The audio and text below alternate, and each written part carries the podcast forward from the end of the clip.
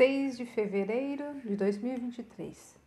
A leitura do texto bíblico está no livro de Êxodo, capítulo 39 e o 40, e no livro de Mateus, capítulo 23, dos versículos 23 até o 39. O amor nos transforma. Antes de conhecer Jesus, eu estava tão ferida a ponto de evitar relacionamentos próximos por medo de magoar-me ainda mais. Minha mãe foi minha melhor amiga até eu me casar com Alan. Sete anos depois, e na iminência do divórcio, levei nosso filho pequeno Xavier a um culto. Sentada próxima à saída, temia confiar, mas estava desesperada por receber ajuda.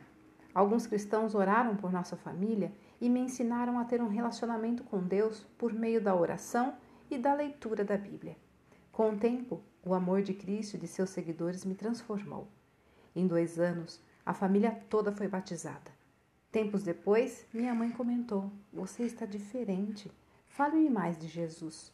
Alguns meses se passaram e ela também aceitou a Cristo.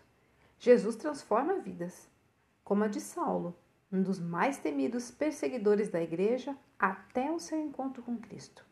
Outros ajudaram Saulo a aprender mais sobre Jesus. A drástica transformação dele se somou à credibilidade de seu ensinamento capacitado pelo Espírito.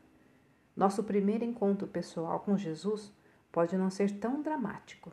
A transformação da nossa vida pode não ser tão rápida ou drástica, mas à medida que as pessoas notarem como o amor de Cristo nos transforma, teremos oportunidade de dizer aos outros o que ele fez por nós. Oremos. Senhor, graças te damos por nos lembrares de que o Senhor ainda transforma vidas. Amém. A vida transformada pelo amor de Deus é digna de ser compartilhada. Reflita nesta mensagem. Texto retirado do Pão Diário, volume 24.